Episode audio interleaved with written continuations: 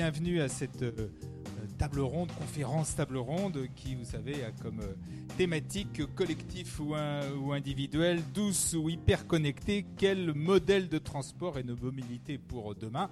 C'est un peu long comme titre, c'est un peu, mais vous avez tous compris de quoi il s'agit, c'est-à-dire euh, bah, comment, pour résumer très vite, faire cohabiter les mobilités hyper technologiques de demain, connectées, et les mobilités douces, euh, qui euh, non seulement continuent à exister, mais prospèrent. C'est une, table ronde qui sera, qui, va, qui est filmée. vous pouvez d'ailleurs filmer et qui sera diffusée sur le site du CER, du syndicat des équipements de la route. Vous pouvez d'ailleurs tweeter hashtag la route demain. Et cette magnifique initiative vient la droit au partenariat entre le syndicat des équipements de la route euh, et président Elie Adam et euh, Ali Adam et Jean-Dominique Siegel, euh, comment on peut dire, co-éditeur, avec, mon frère François de la revue Oui Demain. De Oui Demain. Alors messieurs, quelques mots sur cette initiative. juste un petit mot, hein. merci d'être là. Donc oui, nous à Oui Demain, depuis sept ans, on essaye de, de raconter cette mutation incroyable que nous, que nous traversons dans ce 21e siècle. Depuis maintenant trois ans, avec le CERF, on essaye d'explorer ce que sera la route demain. Et euh, pour nous, c'est aussi un symbole incroyable parce que la route et l'automobile, c'est le XXe siècle, c'est le symbole total du XXe siècle, c'est le symbole de, notre liberté acquise euh, durant ce XXe siècle. Et quel, sera notre euh, ce chemin que va tracer la route? Comment ça va reconfigurer les, les villes? On va essayer d'en parler ce soir. Gérard va animer ce débat nous, on est, on est assez content parce que ce premier sujet qu'on développe depuis trois ans, c'est donc un sujet fétiche de Oui Demain. Merci, Président. Je vous laisse la parole avant de la laisser à Gérard. Merci pour euh, ce mot d'introduction et puis merci euh, d'abord de nous accueillir chez vous. ça, c'est. Chez, nous, j'aimerais bien. Hein. Ah, chez vous. dans l'appartement 8 voilà. voilà. Et puis surtout, merci pour le partenariat, effectivement, donc, euh, que nous avons construit depuis, euh, depuis trois ans. Ce partenariat n'est pas un fruit du hasard. Si le CER, effectivement, qui euh, se pose toutes ces questions sociétales sur l'évolution de la route, de, de, ses équipements, sur la mobilité, bah, oui, demain, et justement une revue qui porte bien les sujets de société, les innovations, la projection. Donc oui, demain, la route demain. Et effectivement, bah, ce partenariat, on a commencé par un numéro, 2, 3, et j'espère effectivement. Voilà, je, présente, je présente le dernier, oui, qui, est magnifique, et avec beaucoup de choses euh, intéressantes. Euh, voilà, sur toutes les questions sur euh, la route demain, la sécurité routière, etc. Tout à fait. La route donc n'est pas un sujet nouveau, c'est un sujet au présent, au futur, qui, qui bouge avec, avec les besoins de la société, les besoins de la mobilité. Euh, les équipements de la route font partie de l'environnement de la route. Hein, et la route n'est pas uniquement l'espace automobile, hein, c'est l'espace que partagent euh, tous ceux qui ont des besoins de, mobilité, que ce soit euh, les, piétons, bien sûr les voitures, les, vélos. Et cet espace-là, il faut le partager. Pour le partager, ben, il faut une codification pour que chacun trouve sa place euh, d'une façon optimisée en termes de sécurité, en termes de mobilité, et que euh, effectivement il y ait une équité dans euh, le partage de, cet espace, dans le respect bien sûr, comme je disais, des problématiques de sécurité routière, d'environnement, d'économie. Donc le travail aujourd'hui ben, et le débat, c'est un débat de société. Je remercie également l'ensemble de nos intervenants qui enrichissent au quotidien, que ce soit dans la dimension politique, dans la dimension euh, des, usages, hein, la trottinette, un événement bah, présent et certainement futur, et toutes les problématiques euh, qui euh, se posent autour de l'évolution de, la mobilité. C'est un sujet pas seulement urbain, c'est un sujet aussi rural, hein, donc d'où la complexité, les solutions ou l'évolution qui se passe à tel lieu n'est pas forcément celle qui se passera euh, ailleurs. et pourtant, il faut que l'ensemble, effectivement, euh, évolue d'une façon homogène et que nos solutions, en tant que partenaires aussi de euh, ce sujet, nous, les équipements de la route, qu'on soit à l'écoute et qu'on soit aussi en mesure d'apporter notre part, notre contribution à la mobilité de, de, demain. Donc, merci à l'ensemble des intervenants, merci aussi à toutes les personnes présentes et j'espère qu'en débattra d'un sujet qui nous passionne encore une fois au présent et certainement au futur. C'est un sujet qui ne se terminera pas. La route a déjà ses musées ou son musée, elle a aussi son présent et, son avenir. Euh, Merci Président. et bien évidemment, on vous retrouvera euh, pour conclure euh, cette, cette table ronde et faire un petit peu la, réaction sur tout ce qui aura été dit. Et beaucoup de choses vont être dites. Bonjour euh, Sonia Lavadino, euh, on va commencer avec vous pour un peu euh, introduire cette, cette, table ronde. vous êtes anthropologue urbaine et géographe, vous êtes spécialiste des questions de mobilité, de leurs implications sur les transformations urbaines. Vous avez une vision assez large, notamment de ce qui se passe à l'étranger. C'est, ça va, je pense, une bonne façon de démarrer. Bien évidemment, donc, autour de cette, euh, au cours de cette table ronde, on va évoquer toute une série de questions hein, euh, autour des, idées, euh, comment, comment vous déplacer, comment va tous comment nous déplacerons-nous dans, dans 10, 20, 30 ou 40 ans, comment répondre aux différents enjeux, on les connaît, l'engorgement des villes, la, surcharge des infrastructures, les inégalités territoriales, la pollution atmosphérique et sonore, que penser de la route intelligente, des véhicules connectés, quelle modernisation en fonction de tout ça pour les infrastructures, et puis d'une façon générale, ces deux modèles qui existent, hein, et qui existeront encore davantage demain, c'est-à-dire la, la, mobilité euh, euh, et les mobilités douces, eh comment les faire euh, cohabiter euh, est-ce que c'est possible? Est-ce que c'est souhaitable? Est-ce que ça va se faire de toute façon? Et à partir de là, eh bien, quel choix faire pour les investissements, notamment les investissements des équipements de la route? Voilà donc la problématique euh, générale. Euh, bien évidemment, vous pourrez intervenir. Bah, je vous donnerai la parole. Vous pourrez poser des questions, éventuellement nous, nous, faire part de vos, de vos réflexions. Sonia Lavadine, on commence avec vous. donc eh ben, sur cette thématique générale, en fonction de ce que vous avez pu voir, de ce que vous connaissez de ce qui se passe à l'étranger, des évolutions que l'on perçoit, j'imagine, déjà dans, un certain nombre de, de, villes-mondes, hein, euh, qu'en dire, comment, euh, comment oui, euh, poser cette problématique entre collectif ou individuel et surtout douce et hyper connecté Quelle mobilité pour et quel mode de transport pour demain? Peut-être rappeler qu'avant d'être demain, la route est un objet extrêmement ancien hein, qui existe depuis les toutes premières euh, protovilles. Je trouve d'ailleurs intéressant de se rappeler que les, les protovilles, avant d'être villes, elles sont justement définies, c'est-à-dire la différence entre un gros bourg, en gros, hein, il y a 10 000 ans en arrière, quand on a commencé vraiment euh, entre 10 000 et moins, moins 10 000, moins 7 000 ans.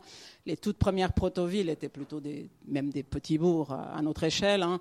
Et ce qui définit finalement une ville par rapport à un bourg, c'est le fait qu'elle soit connectée à d'autres villes. Donc, par définition, connectée. Et déjà à l'époque, euh, les paléoanthropologues euh, qui, étudient la question utilisent le mot connecté, bien qu'on était bien avant la connexion digitale qu'on connaît. Mais quand même, la connexion, c'est le point principal de cette question. Et je rappelle que cette question de la connexion, elle a à voir finalement avec la coprésence qu'on essaie toujours, en étant connecté, c'est d'être coprésent à l'autre, coprésent aux êtres qui nous intéressent, qu'ils soient nos êtres chers ou qu'ils soient des êtres avec qui nous voulons euh, faire du commerce, évidemment. Euh, à l'époque, c'était déjà bien ça.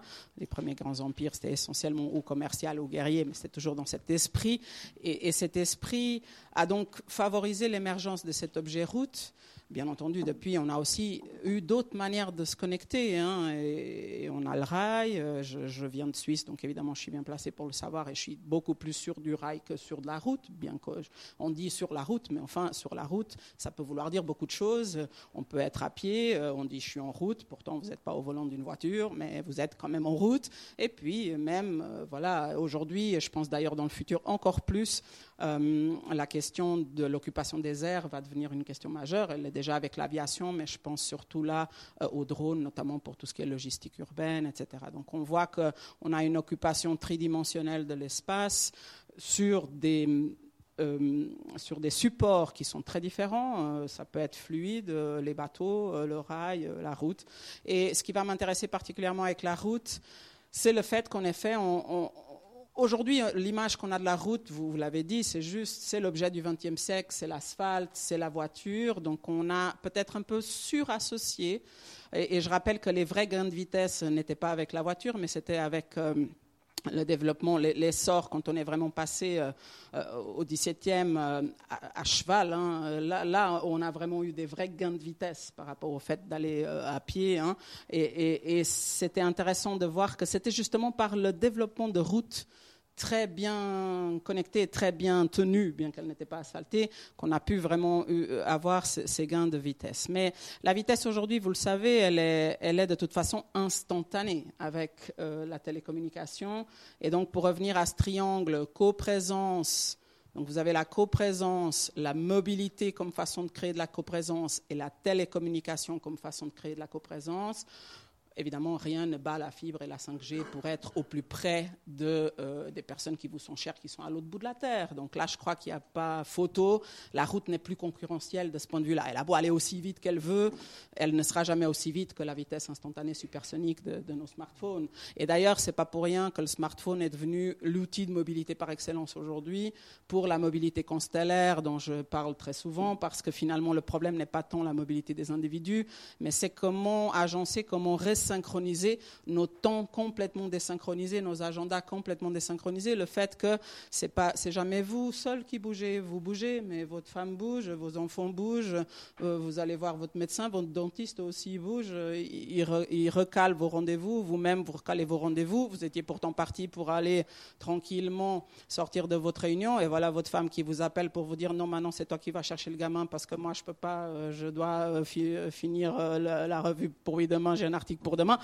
Donc, vous voyez, ce genre de choses, c'est des choses qui recalent complètement notre mobilité. Notre mobilité, en fait, elle est dans nos smartphones. Et donc, ça, c'est un point clé sur lequel je pense qu'on va sans doute rebondir. Mais, mais je pense que, évidemment, du coup, les stratégies de chasse-cueillette sont beaucoup plus présentes aujourd'hui, des stratégies beaucoup plus opportunistes, beaucoup plus en temps réel, beaucoup plus aussi multimodales. Euh, et alors, je, je, je, trouve que la ville multimodale, j'utilise évidemment beaucoup ce terme à défaut d'un autre, mais je pense que ce terme n'est pas très juste parce qu'il il surmet l'accent sur les modes de transport. Or, je pense que là n'est pas tellement la question. La question, c'est plutôt voulez-vous aller vite ou, plutôt lentement? Voulez-vous profiter de la texture du trajet pour faire des, arrêts, des stopovers, pour profiter finalement de, la texture de ce que la ville a à vous offrir? Euh, Voulez-vous être seul ou accompagné? La question du togethering va devenir une question essentielle. Être ensemble pendant nos déplacements, on voit déjà aujourd'hui que la pression sur l'être ensemble pendant qu'on on va se mouvoir va devenir plus importante. Et, je dirais que les villes aujourd'hui, c'est d'ailleurs intéressant de constater cette corrélation, les villes euh, américaines notamment sur lesquelles les études sont plus avancées sur cette question, corrèlent très fortement le, PIB et la marchabilité, par exemple, pour une raison qui a à voir avec le fait que euh, dans les villes marchables, vous pouvez justement être mieux en connexion. Euh, vous pouvez beaucoup plus ce que j'appelle la théorie du blabla, pouvez beaucoup plus parler avec les gens chemin faisant, et de ce fait, plus d'idées fusent, plus de brevets, si j'ose dire, et ça, on a pu le tester, par exemple, avec la, Silicon Valley, avec euh, le, au fur et à mesure que la Silicon Valley s'est urbanisée, est devenue beaucoup plus ville, si je peux dire, et euh, est passée, je dirais, de la route à la rue. Eh ben, on voit automatiquement euh, la sérendipité se mettre en place, les, rencontres par hasard, le fait que les gens se parlent et qui créent dans cet écosystème des dynamiques de proximité qui vont faire que cette coprésence fuse et du coup on commence à avoir une, une approche finalement qui va nous rendre proches les uns des autres. Et donc par rapport au temps aussi, euh, je voudrais revenir sur ce point parce qu'il me semble assez clé. Rappelez-vous que la semaine a un nombre fini d'heures. Hein. nous n'avons que 100 68 heures par semaine, euh, donc 24 heures dans une journée, desquelles finalement seulement environ deux heures sont dédiées à nos déplacements. C'est étonnant d'ailleurs de constater à quel point nous sommes surstressés par ces deux heures sur les 24, hein, à croire vraiment qu'on ne supporte pas d'être mobile. Et pourtant, euh, je pense que c'est aussi là qu'il faut vraiment qu'on améliore la qualité de vie. On parle beaucoup de qualité de vie métropolitaine, aussi euh, à la campagne, à la montagne. Je suis bien placé pour le savoir, puisque nous, en Suisse, on est toujours un peu proche d'une montagne, proche de la campagne proche de la ville.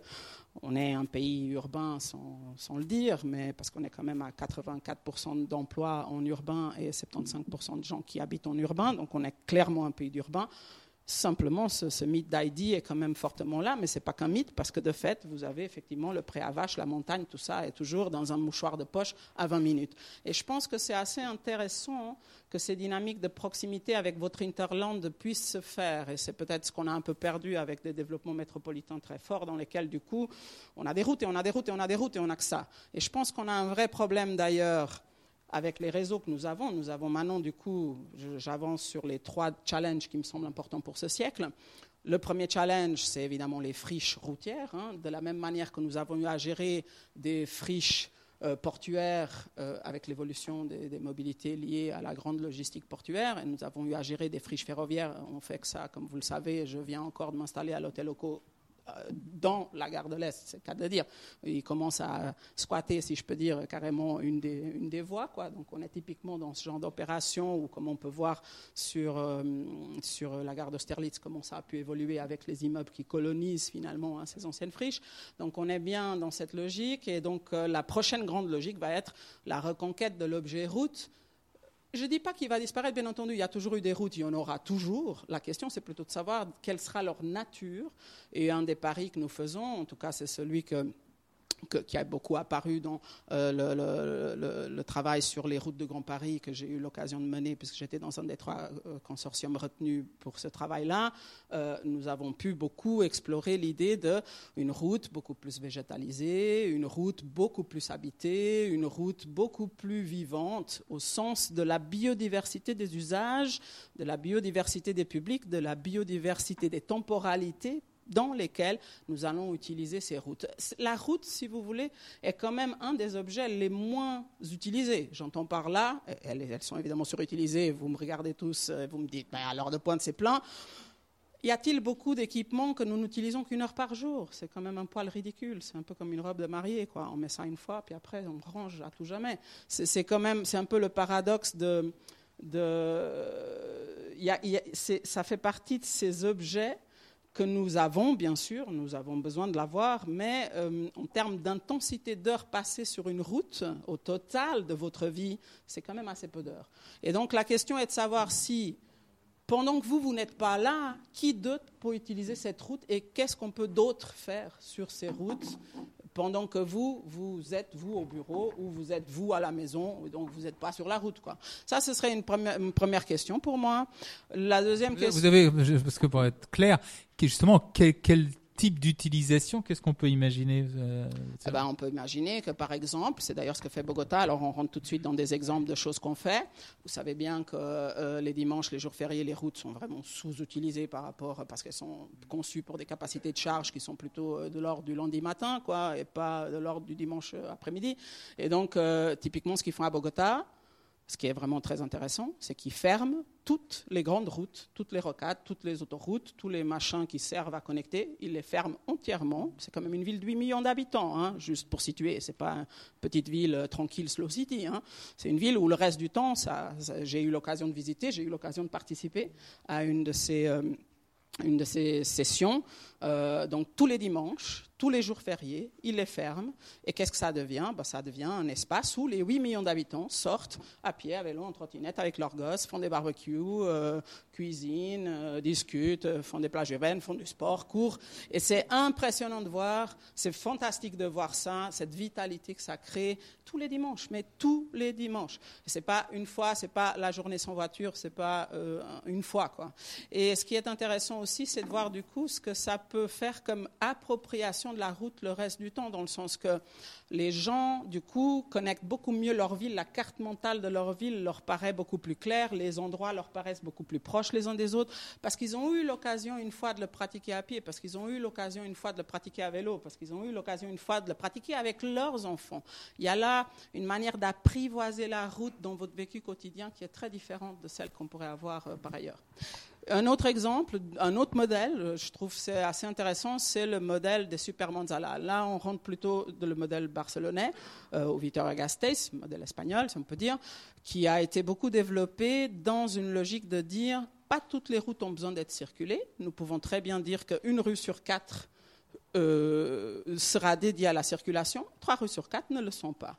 Dans l'absolu, du coup, ça élargit les maillages, donc c'est pour ça qu'on appelle ça Super Manzana, Manzana étant la pièce urbaine, le quartier, donc Super Manzana, ça veut dire que au lieu d'avoir des blocs comme nous avons aujourd'hui, euh, où vous êtes toujours tout le temps découpé par des routes très euh, faites vraiment pour la fonction circulatoire, leur idée à eux est de dire, nous allons utiliser donc ces, trois rues sur quatre dégagent des carrés de 16 hectares, plus ou moins carrés, hein, évidemment, c'est pas toujours carré. Victoria-Gasteiz est une ville médiévale, du coup, elle est loin d'être carrée. Juste pour dire que c'est pas, on n'est pas obligé d'être Barcelone carré pour que ça fonctionne. Mais l'idée, c'est que ça dégage donc à chaque fois 16 hectares. 16 hectares, c'est pas rien. 16 hectares de rues extrêmement apaisées dans lesquelles, du coup, c'est la fonction civique qui prend le pas.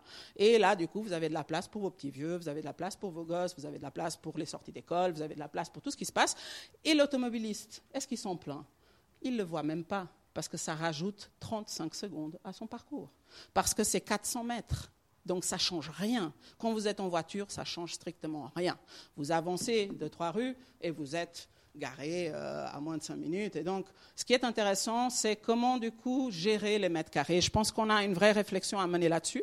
La troisième réflexion, qui est alors beaucoup plus proche des réflexions françaises, et je pense que tout politicien aujourd'hui se met la tête dans le sable, mais un jour ou l'autre, ça va lui revenir dessus, c'est que nous avons quand même un problème d'entretien des routes, ça c'est clair aujourd'hui, clairement.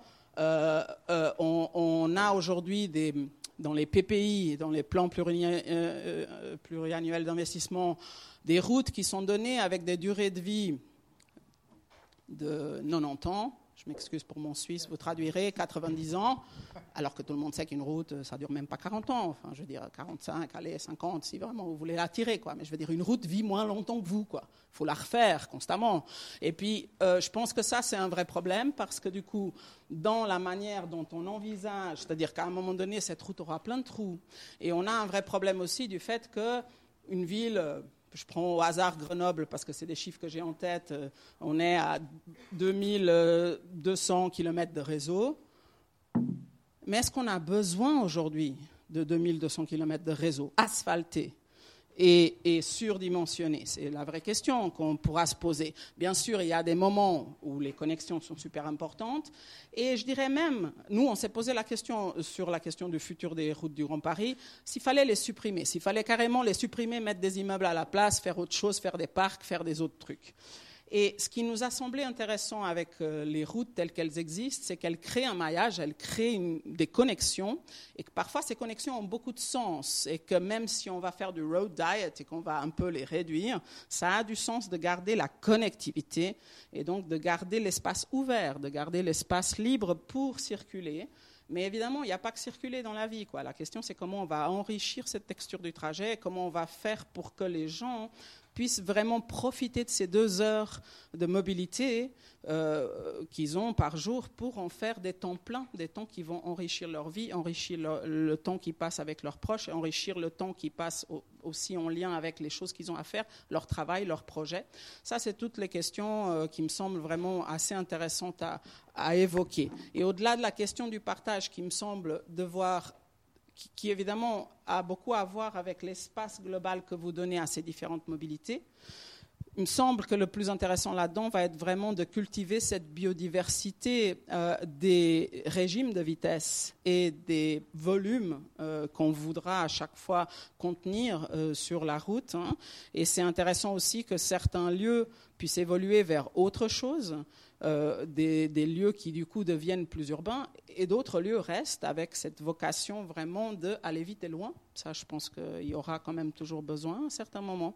Et, euh, la question va être comment on va pouvoir finalement euh, harmoniser ces besoins de dynamique de proximité avec ces besoins de grande connectivité un peu plus lointaine sachant quand même qu'on exagère un peu toujours ces besoins de grande connectivité parce que dans l'absolu, une grande partie des mouvements sont quand même des mouvements plutôt euh, restreints. J'entends que la plupart des jobs que les gens ont sont des jobs qui sont contenus dans des kilomètres qui restent relativement contenus. Euh, une grande partie des jobs sont à moins de 10 km. Après, il y a une partie des jobs qui sont à 30 km. De toute façon, la route en soi cesse d'être efficace au-delà de 35 km. Euh, déjà, au-delà de 35 km, vous devriez vous poser la question si c'est pas mieux un RER e ou autre chose. Et, même, par exemple, on voit très bien que la plupart des RER e et des tramways sont des lignes qui font moins de 20 km. Hein. Donc, on voit très bien que par rapport à la, on surestime, je dirais, l'objet route dans son usage un peu de vacances, hein, les 500 km qu'on fait pour aller en vacances, alors qu'en fait, le train est déjà beaucoup plus efficace quand vous êtes à 100 km, euh, l'avion à 800 km. Ce que je trouve qui est intéressant là-dedans, c'est aussi de se poser la question, notamment avec les mobilités électriques et les mobilités connectées, de comment le, rayonnement finalement de nos déplacements va, bouger. Et on voit déjà aujourd'hui euh, une forte fracture de ce point de vue-là chez les millennials. J'ai eu l'occasion de commenter le dernier baromètre IFOP qui est sorti l'année dernière sur la mobilité chez les franciliens, où on voyait très bien cette fracture, les millennials avec une demande très très forte d'avoir des déplacements de moins de 20 minutes. Donc on voit bien qu'on retombe dans des budgets de temps dans lesquels les dynamiques de proximité reprennent du poil de la bête. Et d'ailleurs dans des lieux de ce type, coworking, euh, des lieux un peu plus centraux qui justement permettent de raccourcir ces temps de la mobilité pure pour, euh, je dirais, remettre un peu de la vie dans votre mobilité. Merci beaucoup. On va vous retrouver bien évidemment tout à l'heure. On va maintenant passer à la table ronde où on va voir un peu plus, euh, de façon un peu plus précise, euh, type de mobilité par euh, type de, mobilité, les, questions qui se posent, les, enjeux. Et ensuite, ben, on reviendra vers vous et vous nous direz un peu ce que vous avez retenu de, ce qui a été dit. Bonjour tous, les participants, tous les intervenants. je vous présente. Donc, euh, à mes côtés, euh, Marion Valère, bonjour. Euh, vous êtes directrice adjointe du cabinet de Jean-Louis Missica, qui est adjoint à la, mairie de Paris pour l'urbanisme, l'architecture et le Grand Paris. à ses côtés, Arthur Louis Jacquier, qui est directeur général de Lime France, qui, je crois, vous êtes dans ce, dans ce, dans cet immeuble, dans ce coworking. Voilà, vos bureaux sont ici. Et donc, bien évidemment, Lime France, vous savez tous ce que c'est. Ce sont les fameuses trottinettes que l'on ne connaissait quasiment pas il y a deux ans et que maintenant tout le monde connaît.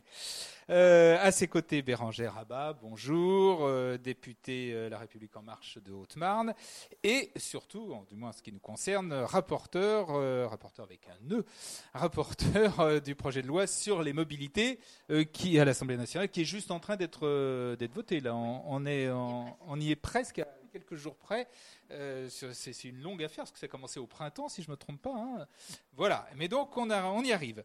Euh, et donc, bien évidemment, loi mobilité, qui, avec tous les, beaucoup de thématiques, qui, euh, la plupart des thématiques qui nous intéressent aujourd'hui. À ses côtés, Monsieur Jean-Laurent Franchineau, qui est directeur des programmes écomobilité de l'Institut VDECOM, et puis enfin la bicyclette, parce qu'on a fait la trottinette, la voiture de demain, euh, et donc il est resté la, bicyclette, toujours là, et même avec un bel avenir. Agnès Lagic, qui est vice-présidente de la Fédération française des usagers de la bicyclette, euh, la FUB. Euh, je vais peut-être commencer avec vous, Bérangère Rabat, puisque c'est je viens de dire, euh, l'actualité. Donc, le projet de loi sur les mobilités, avec donc déjà une bah, question quelle est justement la vision politique de la mobilité que contient cette, cette fameuse loi? Alors, c'était un, un changement de paradigme, je crois que c'est l'homme. Euh, il s'est agi de déplacer le regard euh, de, de, ce qu'on avait pu connaître de la LOTI, hein, donc cette, dernière loi qu'on avait pu connaître sur les, transports euh, qui datait de, des années 80. Donc on était encore très loin de toutes les évolutions qu'on a pu connaître ces dernières décennies. on était sur une vision par grandes infrastructures, euh, donc des axes très structurants, euh, peu de considération encore pour les nouvelles mobilités, les mobilités euh, douces.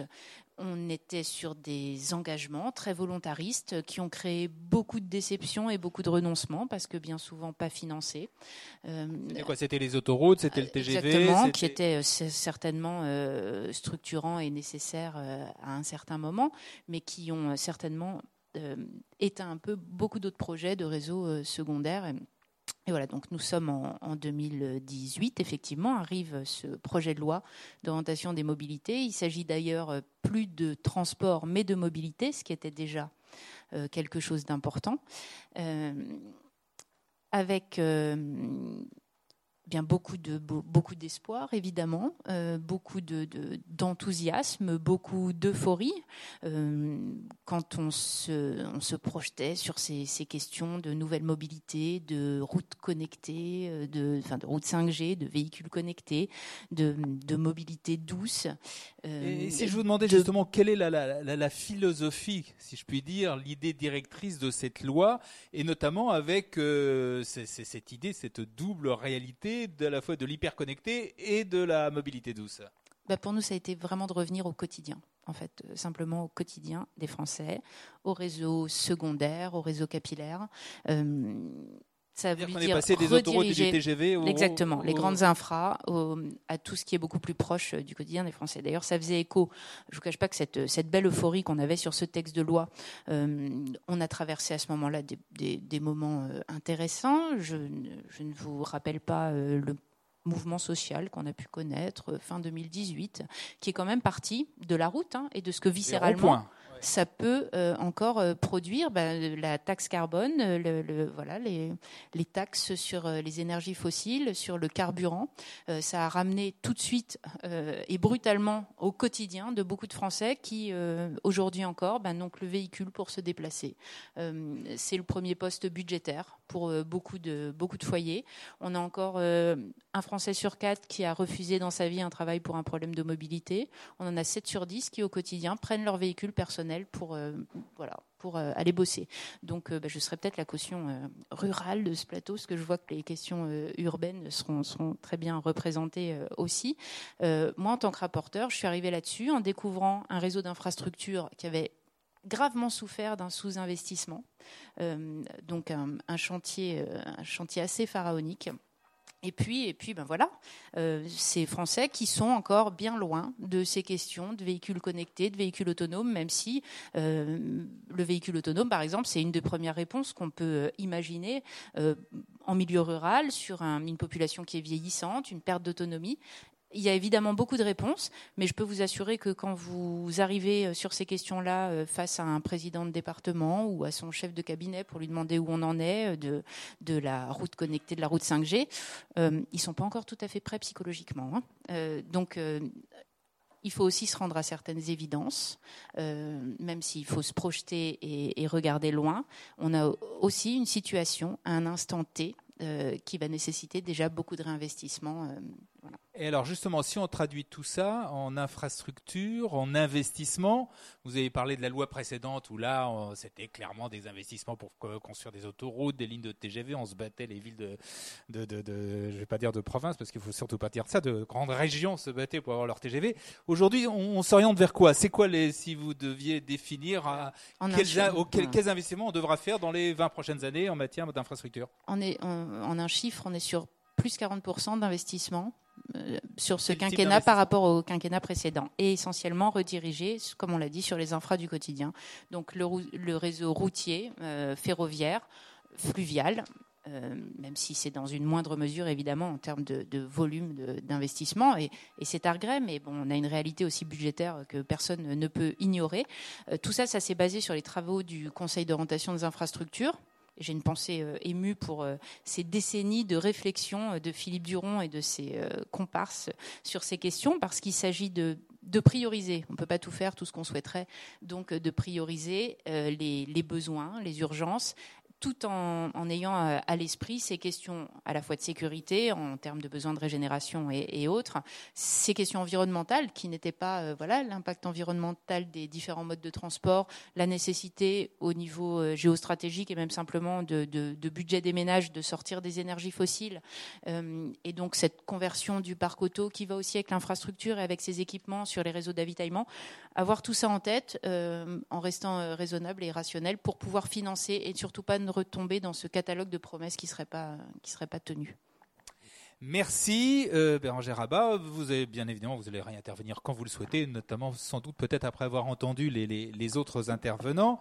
Euh, Jean-Laurent euh, Franchino, euh, j'ai envie de, de, de, de, bien évidemment de vous interroger sur la, la nouvelle technologie, la, la, voiture connectée, etc. Mais quand on a discuté ensemble par téléphone, vous m'avez parlé d'une série de, concepts que, dont, dont, que vous avez évoqués. Vous avez parlé d'abord de route de la cohabitation. Ça veut dire quoi? Euh, je parlais de route coopérative. Coopérative, c'est ça. Euh, donc euh, la route euh, est, comme on l'a dit précédemment, un espace partagé euh, qui contribue euh, à la richesse et aux échanges de notre pays et qui nécessite aussi d'être sécurisé, puisque les mouvements au quotidien sont très importants. et aujourd'hui, euh, grâce à la technologie, à l'électronique, on peut être de plus en plus assisté dans son quotidien. On voit des choses beaucoup plus automatisées et on peut bénéficier de ce fait euh, d'aide à la conduite.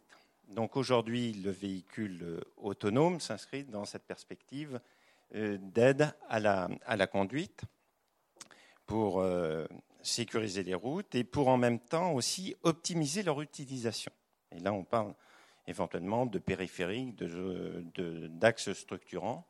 Euh, les aides à la conduite pourraient réduire euh, l'interdistance que l'on connaît aujourd'hui, qui est basée sur les temps de réaction euh, de l'homme. Donc cette technologie, si elle se déploie, et en coopération avec une route qui va aider à, à, à gérer ces flux, eh bien, on, arrive vers la notion de route coopérative, et donc qui, euh, on n'est plus dans un système où il y avait la route, la voiture qui connaissait la route par les et un conducteur qui une route intelligente qui va permettre et qui prendra des qui échangera des informations avec le véhicule et qui permettra à tout moment d'optimiser, de le prévenir des dangers et de ce fait de sécuriser et d'optimiser sa capacité et son débit au quotidien. Vous m'avez également parlé de routes énergétiques. Oui. Alors, euh, on a testé, alors ça c'est, euh, si vous voulez, euh, ce qu'on appelle la recharge dynamique.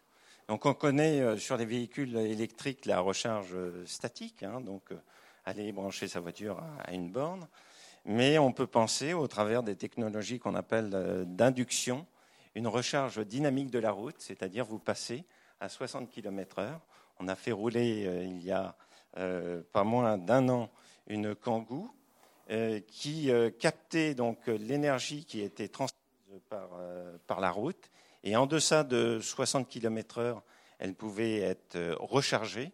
Au-delà de 60 km/h, elle, voyait son autonomie prolongée.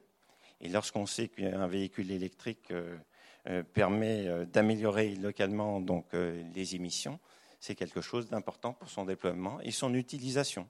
Et on pourrait très bien l'envisager sur des axes structurants tels que des périphériques qui voient passer des milliers de voitures par, par heure euh, au quotidien. Et ça serait des lieux intéressants pour la recharge des véhicules. Euh, la route se numérise, m'avez-vous dit, et ça a une importance en termes notamment de, de, de sécurité. Oui, euh, si vous voulez, euh, Aujourd'hui, on le voit déjà euh, sur nos smartphones, il a été dit, euh, comme on dit, et souvent vous permettrez, j'emploie euh, le proverbe de couteau suisse hein, pour le smartphone. Et donc, de même, on utilise tous dans notre quotidien, et j'en ai fait encore la preuve là pour venir ici, les applications Google.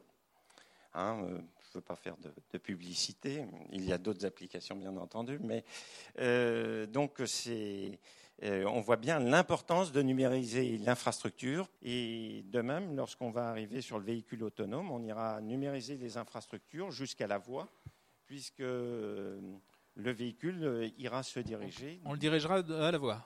On ah, dira oui, tourne oui, à droite. euh, oui, oui, on ira chercher la précision euh, submétrique pour le diriger.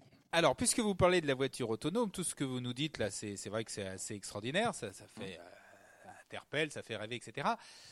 J'ai quand même une question à vous poser, c'est que la, la, voiture autonome, il y a, y a, y a deux, trois ans, on nous disait c'est pour, ça va aller très vite. euh, dès euh, début des années 2020, euh, ça existera, etc. Il faut s'y préparer très vite. Il faut que les routes s'adaptent, etc.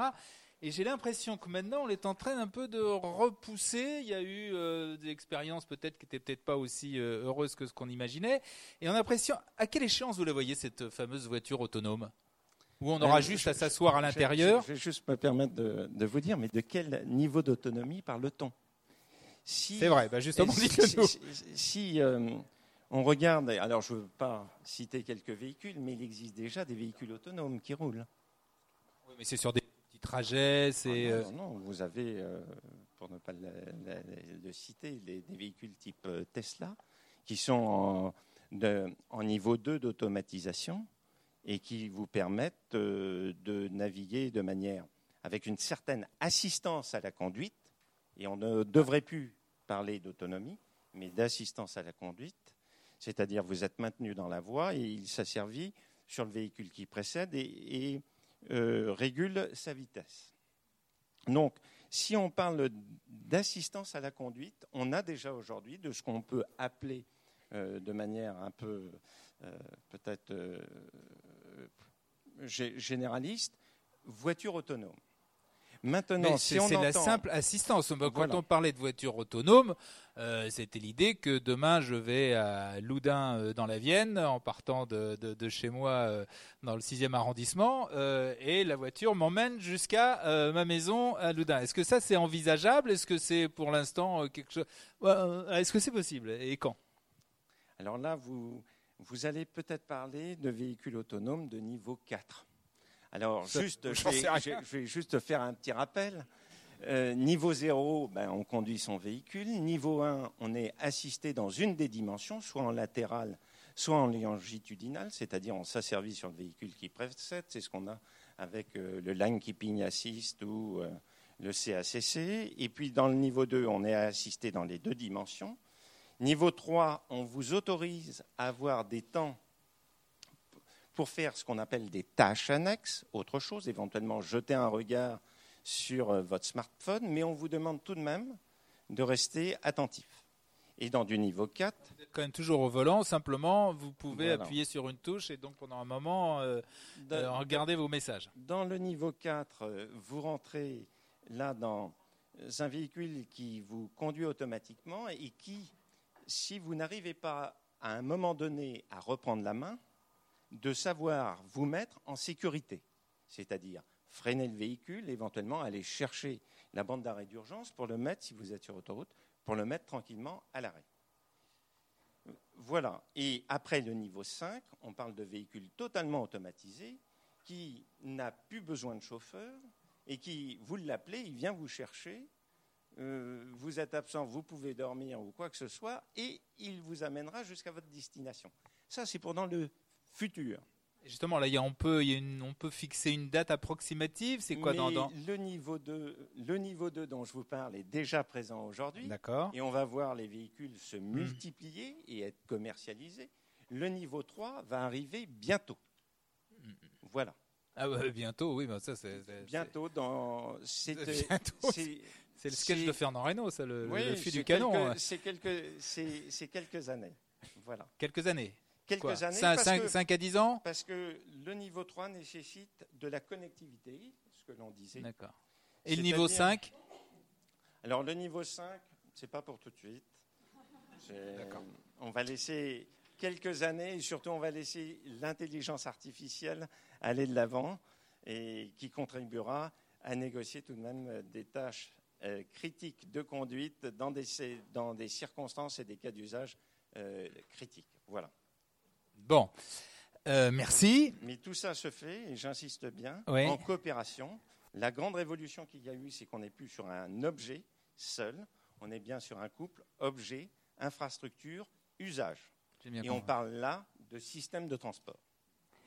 Et c'est la grande révolution qu'on est en train de connaître. On est en train de rentrer dans des systèmes de transport. Alors, on va faire un petit, un petit peu d'interactivité. Euh, je vais vous poser quelques questions. Vous allez me répondre euh, une deux, deux, trois questions. Bah, oui ou non, voilà. On pose des questions simples et vous me répondez par oui ou non. Euh, la première, c'est est-ce que, euh, est-ce que vous seriez prêt demain, donc à un horizon assez, assez rapproché? Alors, le problème, c'est que l'horizon, il n'est pas tout à fait clair, mais quand même, à utiliser des voitures autonomes, par exemple, des, des je parle en ville notamment, c'est-à-dire des, des, des taxis sans chauffeur, pour vous déplacer donc en ville. Qui, qui, est, qui, pense pouvoir le faire et être prêt à le faire rapidement, à, supposer que la technologie euh, évolue rapidement, ou qui, euh, quels sont ceux qui, parmi vous, pensent que non, ils utiliseront d'autres moyens de transport, mais que c'est pas ce genre de truc-là euh, qu'ils utiliseront en, priorité? Alors allons-y. Qui, qui donc est prêt à utiliser des taxis sans chauffeur demain? Et merci. Alors vous votez pas deux fois. Hein. Et qui privilégie d'autres modes de transport, soit des transports plus classiques, soit au contraire des choses totalement différentes. Donc pareil demain. On peut avoir les deux, c'est vrai. Merci, on met les deux, tout le monde. Bon, euh, disons qu'il y a comme une, petite majorité pour les, euh, les, voitures, les taxis autonomes.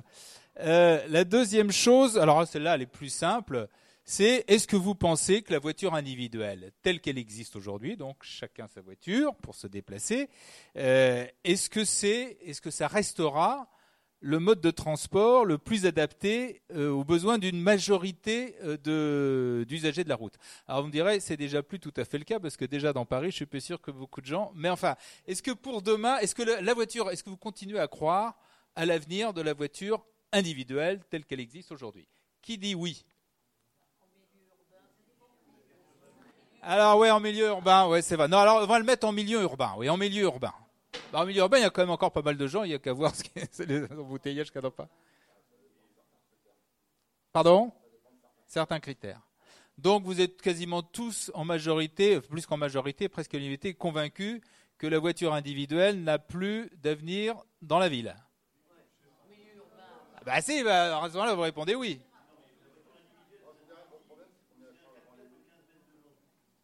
Là, pour l'instant, je parle en ville en milieu urbain. Milieu urbain, c'est donc euh, c'est le Grand Paris, voilà. Ah non, mais bah oui, mais la voiture, j'imagine qu'elle évoluera. Mais la question, c'est de savoir est-ce que le modèle de la voiture individuelle a son, un avenir? Mais vous pouvez, c'est pas, euh, vous avez le droit de répondre oui. Bah alors, il y a déjà au moins un oui, il y a deux oui, trois oui, ah, voilà quatre. Bon, il y en a quand même quelques-uns. Bon. À 3 heures du matin. Donc c'est intéressant. Oui, donc ça vous dit, c'est pas, disons que c'est pas le, mode de transport le plus évident, mais dans certains cas, ça restera le mode de transport. Non, parce qu'on peut très bien imaginer que même si vous voulez euh, à 4 heures du matin, vous prenez un taxi, vous prenez une voiture, euh, bah oui. Bon, donc euh, sans doute qu'on est entre gens de bonne compagnie parce bon, quand on voit les ventes. La majorité, quand même, semble-t-il, pense qu'il n'y a pas d'avenir pour la voiture individuelle en milieu urbain.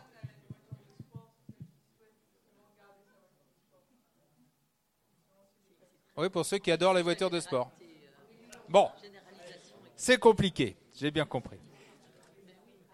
Allez, alors, on vient de voir maintenant, on en vient de parler de, de, euh, routes hyper connectées, etc. On va voir maintenant euh, les mobilités euh, douces. Et on va commencer avec, avec vous, Arthur-Louis Jacquier, donc directeur général de Lime France. Déjà, pour fixer un peu les idées.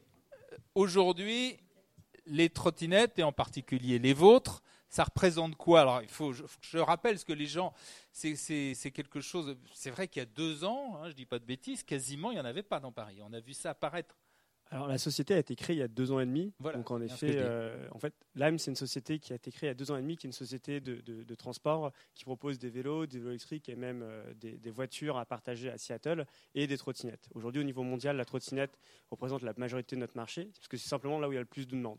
On s'est lancé il y a 15 mois à Paris, donc le, 22 juin 2018, euh, et c'est allé très vite, parce qu'au niveau mondial, on a eu 100 millions d'utilisations euh, en, deux ans, et à Paris, en 15 mois, 14 millions d'utilisations.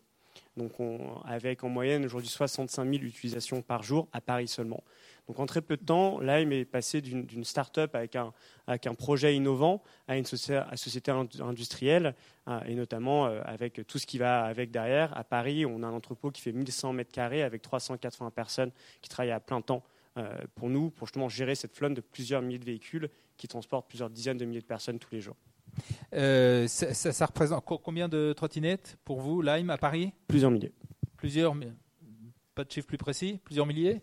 La seule personne qui connaît ce chiffre exact, c'est la mairie de Paris, par définition. Ah mais aujourd'hui, c'est un univers qui est tellement concurrentiel, il y a eu jusqu'à 12 Non, mais vous, Lime, déjà, Lime, c'est combien? Bah, C'est la réponse que je suis en train de vous faire. On ne partage pas ce chiffre pour des ah raisons, ah, sauf avec la mairie de Paris, parce que c'est un, environnement qui, qui, est tellement euh, euh, concurrentiel que euh, donner ce chiffre pourrait donner, donner un objectif à nos concurrents et on préfère pas le faire. Et quand vous parlez de 65 000 utilisations, c'est ça Par jour? C'est par jour à Paris. Et c'est vous?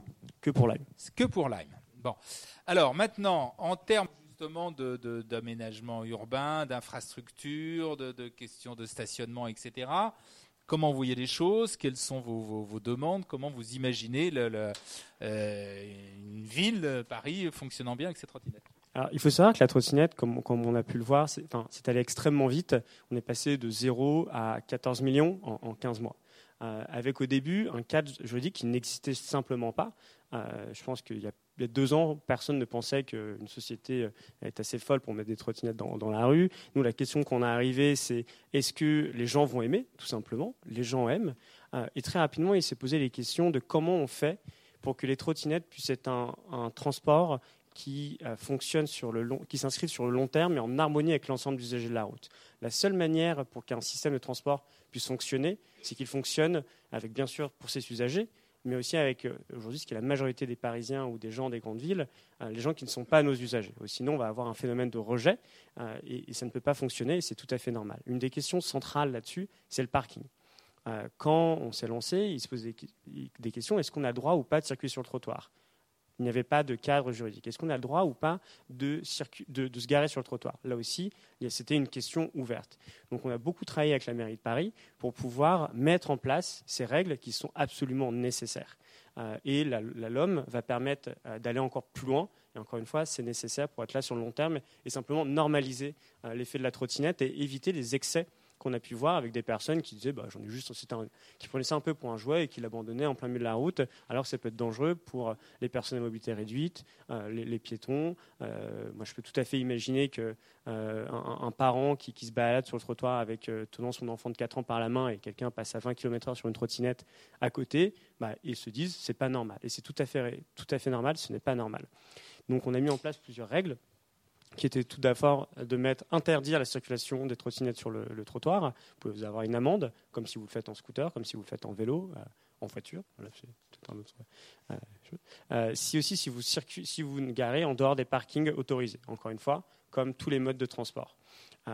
et donc ces règles ont été mises en place. On a commencé par mettre une grande campagne de communication dans laquelle on est allé très fort parce qu'on a voulu interpeller nos usagers, mais aussi les gens qui n'étaient pas nos usagers, dans laquelle on a mis dans le métro une grande photo de notre trottinette avec marqué trottinette de merde. Alors là, les gens se sont dit, mais ils sont un peu fous Et avec un astérix qui disait, qui rappelait, ne s'applique pas aux trottinettes bien garées. Euh, et le but est vraiment d'interpeller les, usagers de la route pour pouvoir leur expliquer que maintenant il y avait des règles. Donc on sait par contre que la communication ne suffit pas. Donc on a voulu avoir un impact sur le terrain. C'est pour ça qu'aujourd'hui, tous les samedis, euh, Lime offre des cours de trottinette pour faire de la trottinette en milieu urbain gratuitement. Donc si vous voulez le faire, c'est la Lime Academy qui a lieu de 11h à 16h euh, tous les samedis. Euh, et on c'est un succès fou. Il y, a plus, plusieurs centaines de personnes qui ont été formées. Et là aussi, par contre, on sait que ça ne suffit pas. Donc on a voulu en aller encore plus loin en créant une équipe de 50 personnes qui sont donc employées par nous, qui sont, dont le seul travail est de déplacer les trottinettes mal garées. 50 personnes qui font ça 7 euh, euh, jours sur 7. Et le but est de faire perdre l'habitude aux gens de trouver les trottinettes mal garées. Parce que si je vois une trottinette en plein milieu du trottoir, pourquoi est-ce que je la laisserai pas au milieu du trottoir? Mais si à force de voir que je vois une trottinette dans un parking de motrice entre deux voitures, je vais prendre cette habitude. Et même si je ne prenais pas cette habitude, bah, notre but c'est qu'en quelques heures, un membre de notre équipe vienne faire le ménage derrière. Alors vous avez effectivement, vous venez de le rappeler, il y a eu toute une série donc de, règles, de réglementations qui ont été prises. Au départ, il n'y avait rien puisque ça n'existait pas, donc il a fallu. Est-ce que vous estimez que maintenant, ça y est, les choses sont bien cadrées? Ou est-ce que vous, il y, a encore des, un certain nombre de, d'évolutions à, faire pour que tout ça fonctionne bien? Est-ce que vous avez des revendications sur le, la place de, la trottinette, le rééquilibrage peut-être de, euh, accordé à la trottinette dans, une, dans l'espace bah, Je pense que c'est un, sujet qui, dépasse la, seule trottinette, mais qui, qui, qui, est euh, une des priorités de la mairie de Paris, je pense de, la FUB, et de, rééquilibrer l'espace urbain. Aujourd'hui, 50% de l'espace urbain est utilisé par les voitures, qui n'utilisent que 10% euh, des transports. C'est une simple opération euh, mathématique. Euh, le but est pouvoir d'améliorer ça, avoir plus de place bien sûr pour le vélo, pour les mobilités douces qui ne sont pas forcément actives comme la, trottinette. Il faut savoir qu'aujourd'hui, si on sur une place de, stationnement de voiture, on pourrait mettre jusqu'à 15 trottinettes, qui pourraient être utilisées jusqu'à 5 fois par jour, donc 75 utilisations. Une voiture en moyenne est utilisée 1,40 fois à Paris, et donc mathématiquement, ça montre que la trottinette peut être 50 fois plus efficace pour, euh, pour, un même, euh, pour un même, euh, une même superficie, utilisée. et aussi, le, vélo, les scooters partagés, etc., font partie de cette solution. et aujourd'hui, je pense que la vraie question, c'est en effet comment on peut créer des espaces de parking plus larges. Est-ce que, encore une fois, étant donné la mairie de Paris, avec nous, la question qui va se poser, c'est comment notre crainte, c'est qu'une fois qu'il y aura ces espaces ouverts, on risque de se faire prendre d'assaut par les scooters et là, vous pouvez facilement bouger une trottinette. Euh, je bouge ma trottinette, je mets mon scooter. Moi, je vais avoir plus de mal à déplacer le scooter euh, pour mettre, pour mettre une trottinette. Donc, c'est des questions qu'on va mettre en place. mais par définition, le but est de continuer à s'améliorer et ce qu'on fait tous les jours. C'est bon, merci. Vous avez autre chose à ajouter? Ça y est, on a fait le tour pour l'instant sur la trottinette. De toute façon, on y reviendra, j'imagine, avec les questions. Eh bien, vous l'avez évoqué, il y a les trottinettes, mais il y a également dans les circulations douces les, vélos. Euh, euh, euh, excusez-moi, Agnès euh, Lagique, j'y suis. Bah, où on en est sur, sur, sur, sur la circulation donc, cycliste dans, dans, dans, les grandes villes à Paris Est-ce que la place du vélo est, est, suffisamment reconnue, si je puis dire? Est-ce qu'il y a encore des progrès à faire dans une ville comme Paris? Ah, moi, je voulais vous parler justement d'ailleurs que Paris, parce eh qu'on ben, parle trop souvent vélo et Paris. Et comme euh, Madame Abba, euh, je pense que le vélo, c'est euh, quelque chose, un mode de transport à part entière qui doit être connu et qui peut être accessible pour tous les territoires, qu'ils soient urbains, qu'ils soient périurbains ou ruraux. D'autant plus avec le vélo assistance électrique qui se développe énormément et qui aujourd'hui permet de faire beaucoup plus de kilomètres facilement. Donc euh, ce mode de déplacement est amené à se développer de façon considérable. Euh, aujourd'hui, 75% des déplacements au quotidien font moins de 8 km. On est très content que la LOM s'occupe des transports au quotidien, de la mobilité au quotidien. J'ai entendu aussi parler de système, système de transport. Aujourd'hui, nous, on veut un système vélo. Et euh, j'ai entendu parler tout à l'heure avec beaucoup d'intérêt de, euh, coprésence, d'être ensemble pendant les déplacements, d'être connecté. Quand on fait du vélo, on est connecté, non pas forcément avec un smartphone, on est connecté avec la nature, on est connecté avec les autres. Euh, on est les gens nous disent, quand ils font cette transition euh, en utilisant le vélo, ils nous disent ah, c'est devenu le meilleur moment de ma journée que mon transport pour aller travailler. Et ça, c'est, vraiment magique, quoi. On se dit bonjour. On a une vie dans la rue. Et, moi, ce que, que j'ai entendu tout à l'heure nous fait vraiment écho, quoi. Euh, on retrouve euh, cette, ces rencontres, ces gens qui se parlent. Et c'est euh, quelque chose d'important. Bien sûr, on parle du vélo en ville, mais le vélo, on a de plus en plus au niveau de la FUB euh, de, demandes. Oui, mais au niveau des campagnes, nous aussi, on voudrait aller en, vélo. À la gare à côté, si on avait une petite euh, des transports, des TER, il nous faut pour cela un certain nombre de choses. Cinq Français sur dix nous ont déclaré qu'ils étaient prêts à prendre le vélo pour leur déplacement au quotidien. Oui, et ils sont prêts à le prendre le vélo, mais ils ne le prennent pas. Alors pourquoi? Mais, alors voilà, à condition qu'il y ait pour eux un réseau cyclable sécurisé continu, des stationnements vélos sécurisés chez eux, parce qu'ils n'en ont pas forcément la place. Euh, et c'est souvent les moins favorisés économiquement qui ont le plus de difficultés de trouver un, local vélo. Mais aussi dans les rues, on en parlait, dans les gares, hein, dans les bâtiments, qu'ils soient publics ou dans les, etc.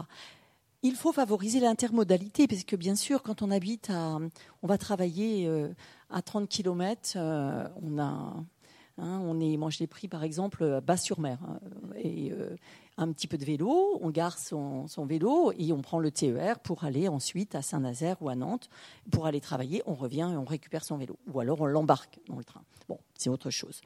Mais en France, la France est le 25 et 25e sur 27 en part de, de, par de vélo en Europe, avec 2,7% Il y a un besoin nous sommes terriblement en retard. Pourquoi? Parce que nous n'avons pas ce réseau cyclable sécurisé.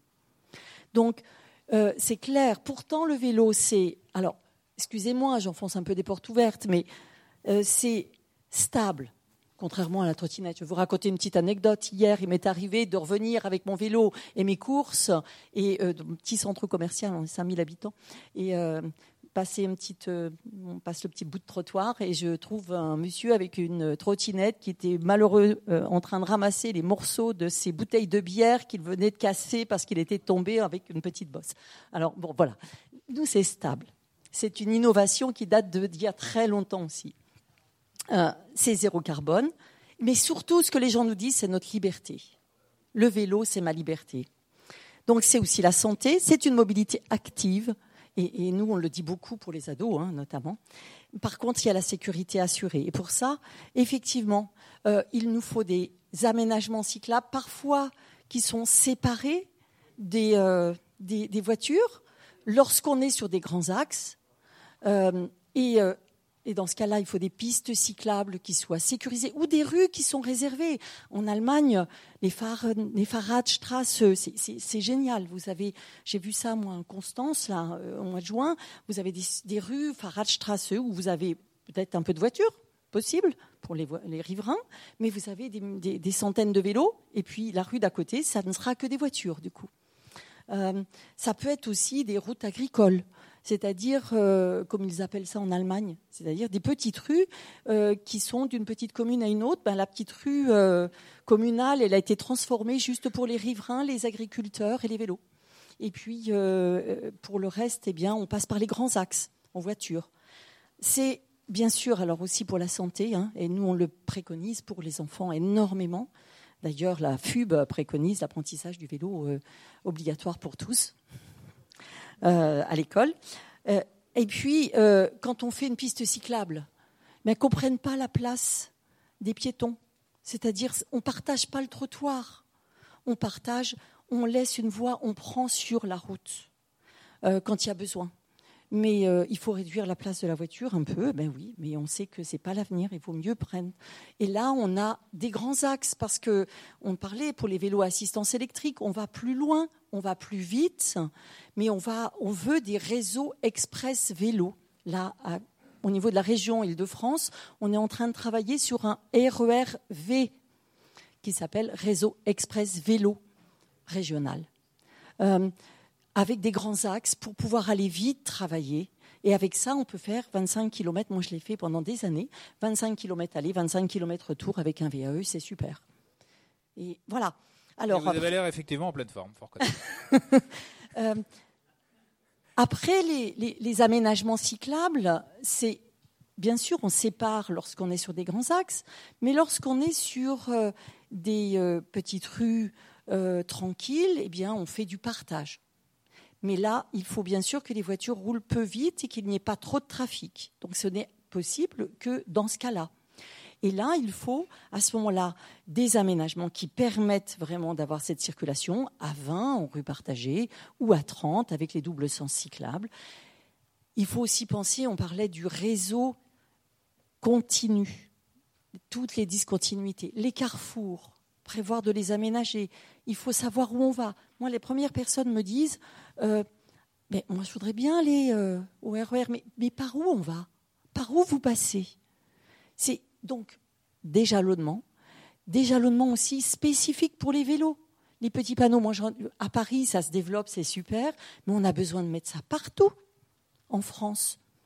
Euh, quand on est sur des eurovélos, moi je fais du vélo en vacances, hein, euh, on voit sur les eurovélos, on a des jalonnements qui commencent à se mettre en place avec des panneaux, c'est super, mais ailleurs, on ne sait pas. On est perdu. Aux Pays-Bas, par exemple, vous n'avez jamais peur, si vous êtes perdu, de vous retrouver avec une grand, un grand axe euh, et puis ne pas pouvoir passer. Vous aurez toujours une solution pour traverser une nationale, traverser une autoroute, passer un pont, euh, un carrefour, un grand rond-point. Vous aurez toujours quelque chose pour le vélo. Chez nous, c'est le blocage. Et une personne ne va pas s'il y a un point noir. La personne ne prendra pas le vélo. Donc, on peut faire une piste cyclable là, une piste cyclable là. Si vous avez un point noir, elles ne seront pas utilisées, ces pistes cyclables. Après, ça, ça fait donc de l'aménagement routier. Donc là, il y a des vrais aménagements des carrefours. Il faut les séparer. Là, prenez des exemples. En Europe du Nord, il y a des choses super. Là, vraiment, on a les bons exemples. Qu'on mette aussi des pistes cyclables qui sont visibles. On est vulnérable. Je dis toujours à mes, aux amis cyclistes, aux enfants, vous n'avez jamais la priorité parce que vous êtes beaucoup plus vulnérable, même si vous devez avoir la priorité. Et là, eh bien, qu'on mette déjà des priorités. Hein. On les a bien pour les piétons quand on traverse. Pourquoi les vélos n'auraient pas la priorité par rapport aux voitures quand, sur un carrefour? Aux Pays-Bas, en Allemagne, toutes les voitures s'arrêtent pour laisser passer les vélos. Pas, nous. Il faut que nous, on a le stop. On, doit s'arrêter pour laisser passer les voitures qui tournent, qui viennent d'un garage, d'une voie. Euh, et puis, mettons du bitume coloré, par exemple. Aux Pays-Bas, en, Allemagne, on a, on a une, pas, de la peinture, hein, parce que ça glisse, euh, c'est dangereux quand il pleut, mais un bitume coloré. Mais, et puis on voit bien, le, vélo verra bien où est-ce qu'il doit aller, sur un carrefour ou sur une voie. Et puis la voiture, elle voit bien qu'il y a des vélos qui passent là. Peut-être au niveau européen, on pourrait peut-être avoir une harmonisation de tout cela. Et là, du coup, c'est simple. Hein. Euh, après, qu'on ait aussi euh, des, qu'ils soient de grâce qu'on fasse des aménagements roulants, lisses, les bosses, des tours, des contours. Les vélos, ils n'aiment pas ça. Les vélos, ils n'aiment pas s'arrêter, redémarrer. Les voitures, elles peuvent faire ça facilement. Euh, voilà. Beaucoup d'autres bah, choses encore à dire sur le vélo. Merci beaucoup. je suis passionnée, hein, je suis désolée. Oui, mais hein. c'est très bien, c'est très bien. Allez, je me tourne maintenant vers. Euh, vous, vous avez bien insisté, vous avez raison que le vélo, c'est pas uniquement pour les agglomérations, pour les villes, c'est également, mais c'est aussi pour les villes. Et nous avons euh, avec nous euh, Marion Valère, donc qui est directrice adjointe du cabinet de, de, de Missica. Qu'est-ce que vous retenez de tout ce que vous avez entendu? Est-ce que à quoi ressemblera euh, en fonction de tout ce qui a été dit, de ces différents types de, mobilité. Et à quoi ressemblera le, Paris, disons, dans, dans 10 ans en matière de, transport? Ben, Déjà, je retiens qu'on va tous euh, à peu près dans le même sens, j'ai l'impression. Et, euh, ça, c'est quelque chose de très nouveau, parce que il faut se rappeler qu'il y a 2-3 ans, quand on parlait de ces sujets-là, c'était pas du tout la même ambiance, c'était pas du tout le même consensus. Ouais, je suis pas sûr comment encore aujourd'hui que les automobilistes soient convaincus de, des aménagements à Paris. Ouais, mais que, attendez, que tout le monde trouve les trottinettes formidables, que etc., etc. Non, non, mais là je parle juste d'avoir une table ronde qui représente différents acteurs, euh, des acteurs étatiques, locaux, des entreprises, des fédérations, où on a l'impression qu'on se qu'on a quand même un horizon un peu euh, commun. Je trouve que c'est intéressant. Et aujourd'hui, c'est pas un jour anodin pour Paris, puisqu'aujourd'hui, on a ouvert la piste cyclable continue bidirectionnelle euh, de la rue de Rivoli, donc qui va de Bastille à Concorde. Elle est ouverte entièrement. Je l'ai prise euh, pour venir ici. C'était aujourd'hui. Aujourd'hui. Et cette piste-là, il faut quand même se rappeler que quand les travaux ont débuté, je ne sais plus quand c'était, euh, il, il, y a un an, quelque chose comme ça, les gens ont hurlé, ils ont dit mais ça ne sert à rien. Je vous le confirme. et personne ne prend ces pistes cyclables. Personne ne les prend. Il y avait même des gens qui filmaient, qui disaient mais regardez, il n'y a pas de vélo. Euh, pourquoi vous prenez de la place aux voitures pour faire ça? Il y a trois ans, quand on a ouvert les berges de Seine aux piétons, c'était la même réaction. Les gens disaient mais à quoi ça sert Vous êtes dingue? Aujourd'hui, en 2019, je cherche franchement les gens qui nous diraient remettez des voitures sur les berges de Seine ou surtout. Je peux vous en, trouver quelques-uns quand même. Hein. Ok. Ou bien euh, enlevez cette piste cyclable rue de Rivoli et remettez-y des voitures. Franchement, je vous assure, entre il y a deux ans et aujourd'hui, je pense que vous avez beaucoup moins d'amis ou beaucoup de gens que vous croisez en dîner qui vous diraient ça. Est-ce qu'il y a vraiment voilà, beaucoup de Parisiens qui vous diraient non, non, moi j'aimerais qu'on remette là tout de suite des voitures sur les berges? Euh, Je pense qu'il y en a. Je pense qu'il y en a encore, mais vous avez raison, il y en a moins. Alors. et donc, moi j'ai pris cette piste cyclable pour arriver. Je peux vous assurer qu'en cette rentrée, le nombre de cyclistes ou de trottinettistes, je ne sais pas si ça se dit, est absolument hallucinant. C'est-à-dire que ça a euh, explosé parce que euh, les gens, en fait, c'est très simple l'urbanisme. Quand on fait une piste cyclable, eh bien, les gens, ils y vont.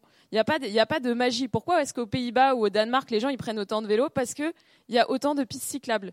Et donc nous, en France, on avait un, un retard énorme sur ces infrastructures, puisqu'on avait pensé la route comme un monopole de la voiture. C'est-à-dire que la route, c'était un espace pour les voitures, et puis à côté, on laissait un peu de place pour les autres, pour les piétons, pour les vélos. Et puis en fait, cette vision-là ne marche plus du tout. Parce que aujourd'hui, je pense que, et là je parle de Paris, mais pas de que, il faut vraiment faire ce passage de la route à la rue. Il faut retrouver la rue, il faut se croiser et il faut changer le design, il faut changer de logiciel. C'est-à-dire que les mobilités douces, elles doivent être au centre. On doit se dire d'abord comment est-ce que les piétons, euh, comment est-ce que les vélos ils vont rouler et pas commencer par la voiture. Parce qu'est-ce que vous connaissez le chiffre aujourd'hui? Moins de 35% des Parisiens ont une voiture. Donc il est délirant de donner beaucoup plus d'espace à un mode qui est aujourd'hui minoritaire. Si vous voulez, c'est un simple rééquilibrage de, euh, justement euh, de, en fait ce que pratiquent les gens et ce, qu'ont les gens aujourd'hui à Paris.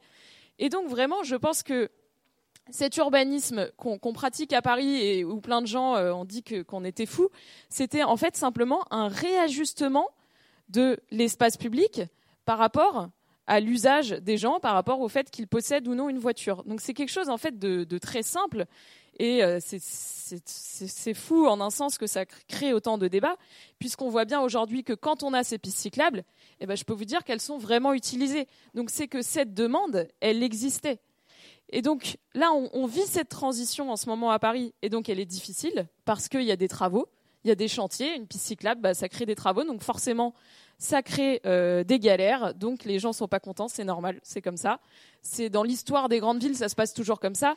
Et aujourd'hui, si vous allez euh, à New York, euh, à Copenhague, à Vancouver, il se passe la même chose absolument partout. Et ce qui est amusant, c'est que certaines personnes qui se plaignent, par exemple, des berges, qui disent pourquoi je peux plus rouler, quand ils vont à New York, la première chose qu'ils font, c'est qu'ils vont au bord de l'eau marcher, ils se disent ah c'est génial cette promenade. Mais alors à Paris non, c'est voilà, je sais pas. Mais et donc, je, voilà, je, je, veux juste rappeler que c'est ce qui est fait dans absolument toutes les grandes villes du monde. Euh, peu importe, peu importe d'ailleurs euh, euh, l'orientation politique. C'est ce qui est fait dans d'autres grandes villes en France. Hein. Il faut se rappeler qu'à Bordeaux, c'est à peu près la même politique qui a été menée par un maire de droite, puisque c'est juste une évidence. Quand on est dans une grande ville, il n'y a pas assez d'espace pour n'accueillir que des voitures. Elles prennent trop de place, elles polluent, et donc il faut faire ce rééquilibrage, puisque c'est une urgence sanitaire. Hier à Paris, on a mis, on a mis en, en données ouvertes la pollution et l'état de la pollution euh, dans toutes les rues de Paris et autour des écoles, quand vous regardez ça, vous vous rendez compte qu'il y a une urgence sanitaire. Et il n'y a pas 36 solutions. Hein. Pour lutter contre la pollution, il faut qu'il y ait moins de voitures dans une ville. Enfin, euh, très honnêtement, c'est une équation, euh, vous, avez, vous arrivez assez vite à la solution. Donc, donc, à un moment, il faut se rendre à l'évidence. Et on peut nous dire il y a du diesel propre, je ne sais quoi. Les dernières études montrent que le soi-disant diesel propre, en fait, il pollue également parce qu'il y a des microparticules. Donc, à un moment, il faut se rendre à l'évidence. Et est-ce que vous, vous avez envie que vos enfants aillent dans une école qui est polluée, dont euh, à l'entrée, à, la sortie, il y a une pollution extrême? Non. Et eh ben, pour ça, il y a une solution simple c'est de baisser l'usage de la voiture et de laisser plus de place aux mobilités douces. Et l'espace à Paris, il est très restreint, donc vous n'avez pas 36 solutions. Quand on dit oui, mais d'accord, il faut faire de l'espace pour les vélos, mais il ne faut pas baisser l'usage de la voiture, ça n'existe pas. Vous voyez une rue parisienne, eh bien, il faut faire des choix. Donc la mobilité, c'est des choix politiques. C'est pas juste de l'optimisation. On peut pas dire euh, on va mettre trois capteurs et puis franchement ça va marcher. Euh, c'est que des maths. Bien sûr que non. La, la, mobilité, ce sont des choix. Et donc euh, donc c'est ce qu'on fait à Paris. Donc bien sûr ça plaît pas à tout le monde. C'est normal parce qu'on touche au confort, on touche à l'intimité des gens. Mais je, je vois à quel point les choses évoluent déjà en 2-3 ans.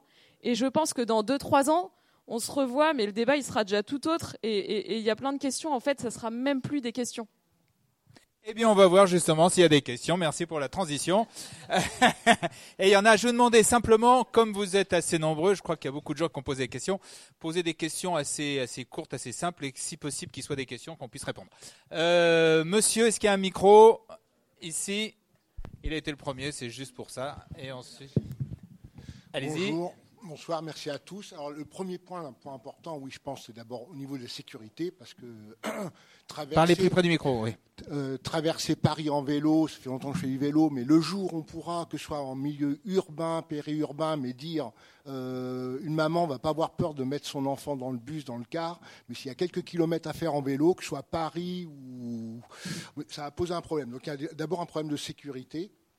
Euh, via les pistes, via notamment, on améliorer beaucoup au niveau sécurité si on laissait, euh, on faisait, je sais pas, euh, une traversée des carrefours, par exemple, en milieu urbain. 30 secondes, c'est d'abord les vélos, parce qu'ils traversent tous les carrefours, ils passent devant. On n'a pas parlé de l'écart de vitesse. Dès l'instant qu'on mélange des véhicules qui ont plus de 5 mètres secondes d'écart, 5-10 mètres secondes, c'est-à-dire 18-30 km heure, là, ça représente un danger. Donc euh, ben là, l'électrique, enfin, surtout certains vélos, même des vélos de route, on ne peut pas difficilement mélanger des véhicules qui ont des vitesses euh, bien différentes. Euh, et ça, pour dire, j'avais plein où je ne vais pas multiplier la parole. Oui, au niveau, je pose souvent la, question, ben, il y a plein de gens, j'incite les gens à faire du vélo, mais pourquoi il y a 2-3 km, pourquoi tu ne vas pas en vélo? Ben, je ne suis pas à l'aise, je ne suis pas tranquille. Il y, a, il y a beaucoup de gens qui se réfrènent par rapport à ça. Et c'est vrai que de toute façon, on n'a pas trop le choix, qu'on le veuille ou pas. Euh, les routes sont saturées. On est saturé un peu aux routes. Les transports en commun sont saturés. Donc euh, la, seule porte de sortie euh, viable, à mon avis, c'est le transport léger. Quoi. Et par contre, je voulais juste finir avec les patinettes.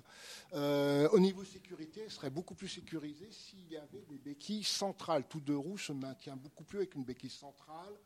Et en termes de location, ça, et ça prend moins de place. C'est comme une voiture. Une voiture, il y a des portes ouvertes, elle prend plus de place que s'il y a des portes fermées. Alors, la béquille centrale, allez-y, allez-y. On va regarder. Et eh ben voilà, on va regarder. Et sur la sécurité pour le vélo, je crois que ça a été dit, je crois que tout le monde est d'accord, c'est vraiment une condition. Oui, monsieur, allez-y, là, au premier rang. Essayons de, faire circuler rapidement les. Merci, Pierre Calvin, président de Route de France.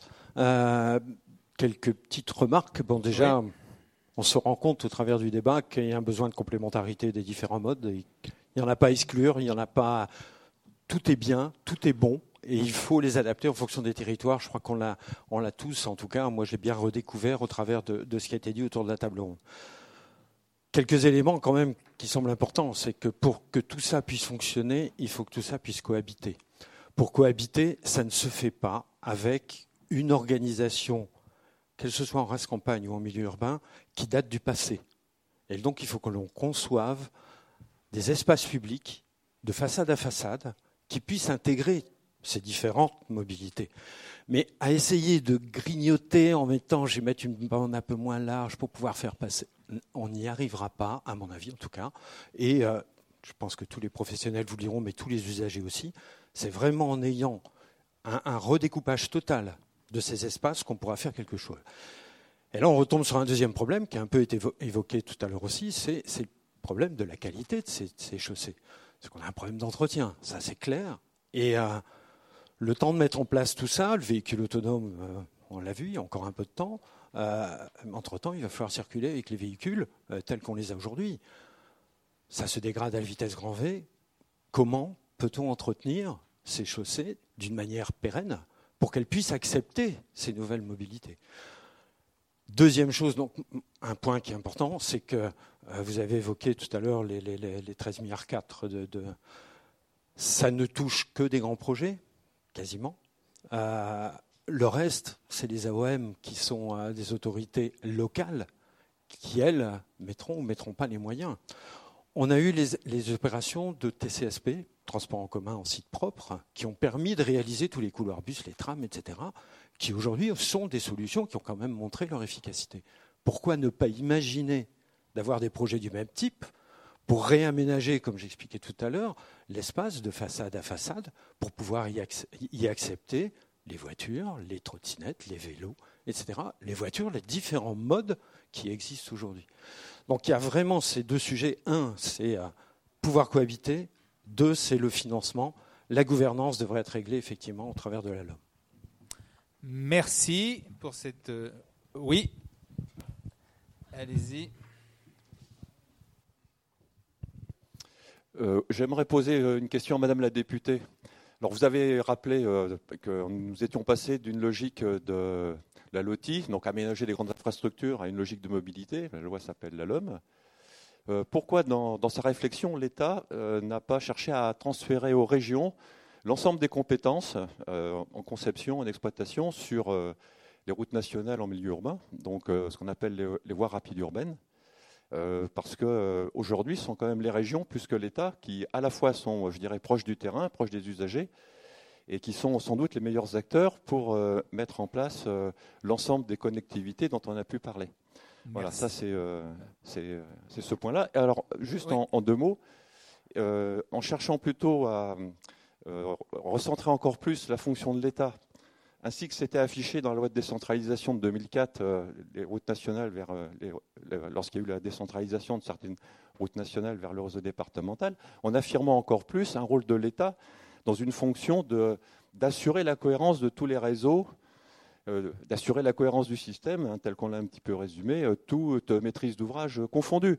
Alors quand on parle de cohérence, quand on parle de cette affirmation, ça peut être bon, là où il y a un besoin réglementaire, là où il y a un besoin de normalisation, là où il y a un besoin de certification. Parce que ce qu'on dit euh, certains, c'est qu'en en fait, la personnalisation aujourd'hui des maîtrises d'ouvrage fait ben, que, par exemple, il n'y a pas de continuité sur les réseaux cyclables, euh, fait que certaines collectivités ont les moyens d'aménager et aménagent quelquefois mal. Elles ont de bonnes intentions, mais elles ne peuvent pas. D'autres ont davantage de moyens. Et donc, euh, cette stratification des modes, des maîtrises d'ouvrage arrive à des incohérences que nous pouvons mesurer. Merci, Madame Abba la réflexion, elle a, eu lieu. Et d'ailleurs, il y a des, régions qui se sont portées euh, volontaires. Et à, moyen terme, elle continuera à se poser. Et on assistera peut-être à ce, type de transfert. D'ailleurs, euh, on a vu avec la nouvelle collectivité d'Alsace. Euh, on, touche à ce droit à la différenciation. Et on touche pour des raisons pratiques évidentes à l'opportunité de, ce type de, transfert et de changement de, de mode de gestion.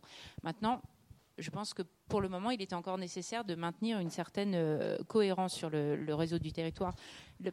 les transferts de compétences, euh, la loi NOTRe, c'est encore des, choses qui ont besoin, je crois, d'être stabilisées. Les départements, euh, pour certains, pourraient prétendre aussi, avec leurs compétences acquises sur la gestion du, réseau des routes départementales, à ce, type de gestion. ça ne nous a pas semblé souhaitable pour l'instant, mais c'est une réflexion qui, court de la même façon que s'est posée aussi la question de la renationalisation de certaines euh, concessions autoroutières. Euh, pour l'instant, il nous a semblé euh, important de laisser s'éteindre ce type de concession et d'avoir la réflexion à l'issue avant de, percuter ces, contrats. Et d'ailleurs, dans, l'opinion, je crois que c'est quelque chose qui n'a échappé à, à, personne. On a besoin de, à la fois de financement, et vous l'avez très bien dit. Et donc on ne peut pas se couper d'un apport euh, privé ou d'un travail euh, dans un partenariat étroit. C'est ce qui a lieu au sein des contrats de plan État-région avec les différentes collectivités. Vraiment un travail euh, dans une, cohésion parfaite entre les différentes collectivités et, et niveau d'intervention et de compétences. Mais on peut pas non plus se, se couper de, de, perspective avec le, avec le privé, même si effectivement euh, les, les, ressources nécessaires euh, bah, demandent à, étudier finement les choses. Une phrase juste de Madame Lagique parce que juste une phrase pour euh, confirmer effectivement nous la FUB des, regrette aussi beaucoup ce, manque de cohérence du schéma cyclable au niveau national et on, aimerait qu'on puisse avoir un, schéma national cyclable passant au-delà de toutes ces collectivités, ce millefeuille administratif qui est absolument un vrai problème. Encore plus pour les pistes cyclables que pour les routes. Plus de cohérence, je vous répète, désagréable, mais il y a aussi une question de compétence et peut-être de sensibilité, parce que selon les techniciens qu'on a face à soi et selon les élus, euh, on n'a pas la même sensibilité à ce type. D'où la nécessaire, je crois, vision euh, étatique aussi pour euh, maintenir une certaine ambition. Madame, le micro, c'est vous qui l'avez, allez-y. Oui. je vous demande vraiment à tous des interventions courtes parce qu'autrement on n'y arrivera pas. Voilà, tout simplement. Allez-y. Bonsoir. Donc moi je suis cycliste parisienne depuis des années. Et ce qui m'intéresse, c'est de revenir sur l'idée du partage de la mobilité et la nécessité, je pense, euh, de réfléchir à, je sais pas, un enseignement de comment on partage cette mobilité et comment on respecte les autres modes de transport, parce que depuis des années, c'est de plus en plus difficile d'être cycliste à Paris. Le climat est hyper agressif et l'insécurité est grandissante. Donc moi, je suis hyper d'accord pour qu'on partage la route, mais je pense qu'il faut euh, faire des cours de civisme ou de respect des autres ou de, pour que cette, ce partage de la mobilité se fasse dans des bonnes conditions. Madame Lagic et, euh, Marion Valère, oui. Au, niveau de la, FUB, justement, euh, préconise, enfin demande très fortement l'apprentissage à vélo pour tous déjà au niveau des enfants à la fin du CM2, enfin à l'arrivée du collège. Alors pourquoi ça ne répond pas directement à votre question, mais ces enfants, ces jeunes vont devenir des cyclistes adultes, mais aussi des automobilistes adultes. Et s'ils ont fait du vélo jeunes, ils respecteront beaucoup plus. Donc, euh, euh, il faut aussi que, que ça avance. Beaucoup d'automobilistes ne respectent pas les vélos parce qu'ils ne sont pas eux-mêmes cyclistes en général, ceux qui sont cyclistes le font plus facilement. Marion Valère, rapidement. Et le euh, micro, monsieur, là. Oui, vous l'avez. Très bien. Oui, rapidement. Je pense que c'est un réapprentissage total de qu'est-ce qu'une rue, qu'est-ce qu'une route, euh, qui est, euh, c'est presque aussi comme manger autrement. En fait, c'est, on a des habitudes qui sont là depuis des dizaines d'années où on considère des, des priorités, où on considère voilà, des, un usage qui prime sur l'autre. Et en fait, euh, je pense qu'il faut se projeter dans complètement autre chose et que dans les dix prochaines années, euh, ça, la rue parisienne, mais aussi ailleurs, euh, ressemblera complètement à autre chose.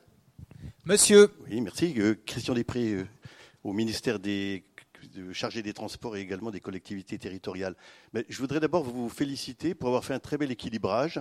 Il y avait des tonalités un peu germano-pratines dans le débat tout à l'heure, et puis vous avez invité la députée d'un département éminemment rural. Et ça, c'est quelque chose de très bien parce que ça permet de mettre en avant quelque chose d'intéressant. C'est que la voiture, sur le, on crée le haro sur la voiture, mais elle a cette magie qu'elle réconcilie tous les territoires. Elle peut partir de ce 11e arrondissement à 50 000 habitants au kilomètre carré jusqu'à aller au fin fond de la Haute-Marne où il n'y a plus que 4 habitants au kilomètre carré. Et c'est le même véhicule qui vous permet d'aller de l'un à l'autre. Et alors, bien sûr, on rêve cinquième génération. Je sais qu'il y aura un jour des routes de cinquième génération. Je sais aussi qu'on est allé sur la Lune il y a 50 ans. Euh, je sais qu'il y a beaucoup d'investissements à faire, que l'électricité arrive, mais c'est toujours pas prouvé que la voiture électrique soit plus écologique que, la voiture euh, classique, parce qu'on était peut-être arrivé à un certain paradigme. C'est des voitures à consommation très basse, comme les, petits diesels, euh, qui avaient avec des kilométrages très longs. C'est-à-dire on peut atteindre presque du 1 million de kilomètres euh, accomplis par un, petit diesel type, la vieille 205 diesel que l'on connaissait bien. Et est-ce qu'on va peut-être pas un peu trop vite en crachant un peu dans la soupe? Merci. Euh, bah, vous voulez dire quelque chose, Madame Abba Ou Monsieur Franchino Allez-y. Attendez, attendez, attendez. On va répondre d'abord et ensuite je vous donnerai la parole, mais rapidement, vraiment très très vite. Oui, hein. euh, merci de votre intervention. C'est vrai et je vous demande vraiment d'être très, très synthétique, très court. Hein. C'est vrai que le succès de l'automobile, c'est sa polyvalence, c'est de répondre à un tas de, de, situations. Ce qui est sûr, c'est que on va vers euh, un système hybride. C'est-à-dire qu'il ne faut pas être trop manichéen, c'est vrai, il y a différentes techniques. On peut euh, déjà commencer à faire, même avec des véhicules classiques, euh, on peut les rendre plus propres au travers de carburants plus propres. On peut également euh, diminuer sur des cycles urbains très hachés, c'est-à-dire on s'arrête à peu près tous les 100 mètres ou 200 mètres, on peut les hybrider. Donc on peut commencer à diminuer la pollution locale au travers, ou avoir des cycles de 20 km totalement en électrique. Et puis, on a euh, les véhicules électriques, et comme vous avez dit, ben, ça dépend euh, la source avec laquelle on a produit euh, l'électricité qui fait que ça peut contribuer plus ou moins favorablement dans le bilan global de, la pollution. Donc, ce, qui, est important, c'est de, se dire qu'il faut aller vers plus de, je dirais, de réflexion générale sur un territoire, de regarder les atouts du territoire. Et euh, ça, ça n'a pas été cité dans le débat, mais je souhaiterais faire un petit focus. Rapidement, alors. Euh, c'est, il faut étudier tous les, besoins de mobilité. Aujourd'hui, au travers de l'intelligence artificielle, des données dont on dispose en, en, grand nombre sur les territoires, on est capable de repenser le système transport en l'optimisant. C'est-à-dire, comme vous avez dit, peut-être certains axes euh, dire bah, ils sont plus adaptés pour faire passer de, la voiture, d'autres peuvent être au contraire euh, réservés à des mobilités plus douces. Et ça, c'est important. Il faut, quand on parlait tout à l'heure de euh, route digitale, le fait de numériser les choses va aider les territoires, les collectivités locales à prendre des bonnes décisions d'aménagement public, parce qu'on parle d'aménagement public.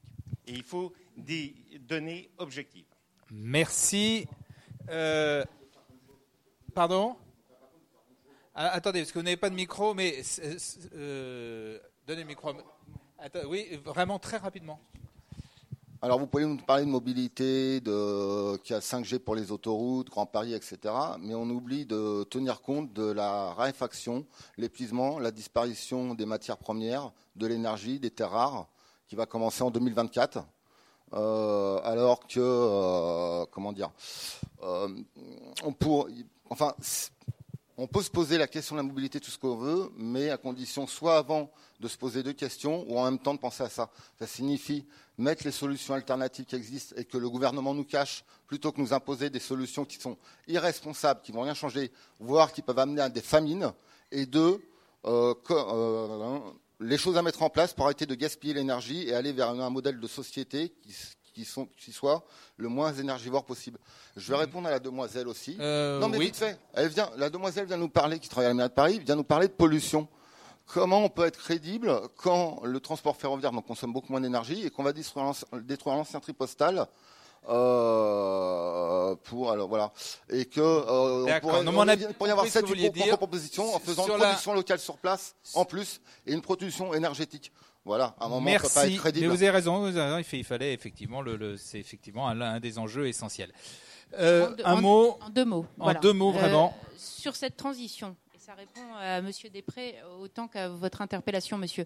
Euh, personne, personne, ça n'a échappé à personne que le véhicule électrique, c'est pas une solution en soi à terme, ça n'est qu'une transition. Par contre, la refuser aujourd'hui, c'est quand même rester euh, dans les énergies fossiles. La première urgence, c'est tout de même d'en sortir, pour des raisons environnementales, des questions de souveraineté énergétique, et j'en passe. Euh, donc c'est une transition sans être une fin en soi, effectivement. Et on a d'autres technologies, je, passe les tests complotistes, mais en tout cas des perspectives dans l'hydrogène et dans d'autres euh, qui sont tout à fait intéressantes. voilà, et sur la suite. Bah écoutez, non, je crois qu'on va en rester là, parce que... Non, non, non, on n'a plus le temps. Non, excusez-moi, on n'a plus le temps.